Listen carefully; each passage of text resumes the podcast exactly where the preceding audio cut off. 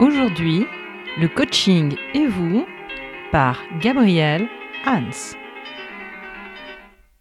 Bonjour et bienvenue sur ce nouveau podcast Coaching et vous de la radio MCC France que j'anime toujours avec autant de plaisir au profit de la communauté professionnelle à laquelle j'appartiens, les coachs professionnels, les mentors et les superviseurs. Donc bienvenue dans ce nouveau podcast qui porte sur le septième degré euh, de le septième pardon paramètre du coach, euh, qui est donc un ensemble de 17 épisodes que j'ai programmé spécifiquement autour euh, de cette notion de tableau de bord du coach pour suivre l'évolution de ses coachings et il s'agit pour ce septième paramètre de l'alliance de changement.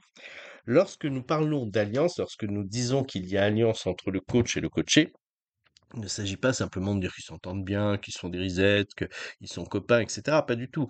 En fait, le coach va régulièrement devoir euh, confronter le client sur les difficultés qu'il rencontre, sur ce qu'il met en œuvre qui lui pose problème, par exemple, euh, sur des comportements qui peuvent être, par exemple, inadaptés, qu'il faudrait faire évoluer.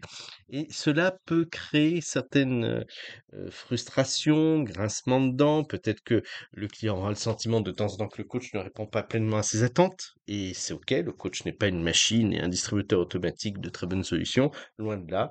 Euh, donc, tout cela peut générer un certain nombre de grincements et de frustrations dans les interactions, et nous savons qu'il y a alliance lorsque, à l'occasion de ces grincements, de ces frustrations, nous nous rendons compte que chacun continue à interagir avec l'autre dans la confiance, malgré les difficultés instantanées rencontrées. C'est-à-dire qu'en fait, il n'y a pas de remise en cause de la relation et du contrat, malgré les difficultés. Je me souviens comme ça, j'ai un, excellent exemple d'un client un jour, euh, je me disais, c'est dingue, ça fait trois fois qu'il vit le même échec euh, dans une situation quasiment similaire, et je n'arrivais pas à comprendre ce qui faisait qu'il se mettait dans une situation d'échec. Et je soupçonnais un processus parallèle que je n'arrivais pas à identifier. Ça arrive, hein, voilà. Et j'ai après compris pourquoi je n'arrivais pas à l'identifier. Et puis donc je réfléchissais, j'observais, je questionnais mon client, je le voyais toujours confronté au même échec. Et puis à un moment, il me dit, vous savez, Gabriel, je me demande si vous êtes un bon coach.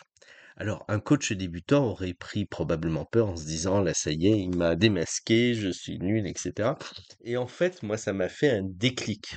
Parce qu'à ce moment-là, au moment où il m'a dit, vous savez, je me, je me demande si vous êtes un bon coach, je me suis rendu compte qu'en fait, le processus parallèle qu'il mettait en œuvre, c'était qu'à un moment, il renvoyait son partenaire, puisqu'il était dans une stratégie de partenariat industriel, son partenaire dans sa soi-disant incompétence et que ça mettait le partenaire hors de lui.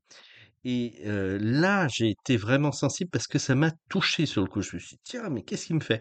et en me disant ça, j'ai relu tout ce qu'il m'avait dit dans les deux ou trois séances qui précédaient et je me suis rendu compte que c'était ce qu'il faisait systématiquement. C'est-à-dire qu'il avait un premier contact qui générait une très, très forte alliance avec l'autre. Les choses se passaient très bien, il y avait vraiment de la confiance et puis, pour se montrer indispensable dans l'interaction, tout d'un coup, il mettait l'autre au pied du mur, il le mettait face à d'éventuelles difficultés de manière brutale, abrupte, ce qui pouvait rompre l'alliance. Et à ce moment-là, j'ai pu métacommuniquer avec lui, lui expliquer ce qui se passait. Et je peux vous dire que si nous n'avions pas une alliance très forte, si je n'avais pas une certaine sécurité ontologique en moi, parce que quand même fait beaucoup de coaching, donc je sais que par moment, les coachings, ça n'est pas un long fleuve tranquille, que nous pouvons nous prendre comme ça des scuds tout d'un coup, je suis plutôt prêt à ça. Eh bien, ça a été vraiment extrêmement résolutoire. Et là, j'ai eu un excellent exemple d'une véritable alliance entre lui et moi, parce que finalement, malgré cette phrase, je me suis demandé si vous étiez un bon coach, c'est quand même pas rien hein, comme phrase. Malgré cette phrase, eh bien, nous n'avons jamais envisagé l'un et l'autre de rompre la relation. Plus fort, il est revenu me voir plusieurs années après, sur un autre contrat, sur une autre problématique qu'il rencontrait. Il avait beaucoup évolué professionnellement et nous sommes restés, en d'excellents termes et j'ai pris beaucoup, beaucoup de plaisir à l'accompagner dans cette nouvelle phase de vie professionnelle. Voilà, donc le c'est un paramètre qui est subtil, qui est parfois difficile à mesurer parce qu'il faut attendre vraiment qu'il y ait une vraie frustration d'interaction pour voir s'il y a un silence de changement ou pas. C'est-à-dire si en fait le client accepte que le coach, par exemple, se trompe, accepte que le coach ne satisfasse pas l'entièreté de ses attentes, qu'elles soient conscientes ou inconscientes d'ailleurs, et du coup pouvoir vérifier s'il y a une confiance mutuelle au-delà de toutes, les toutes les petites scories qui peuvent apparaître dans les interactions.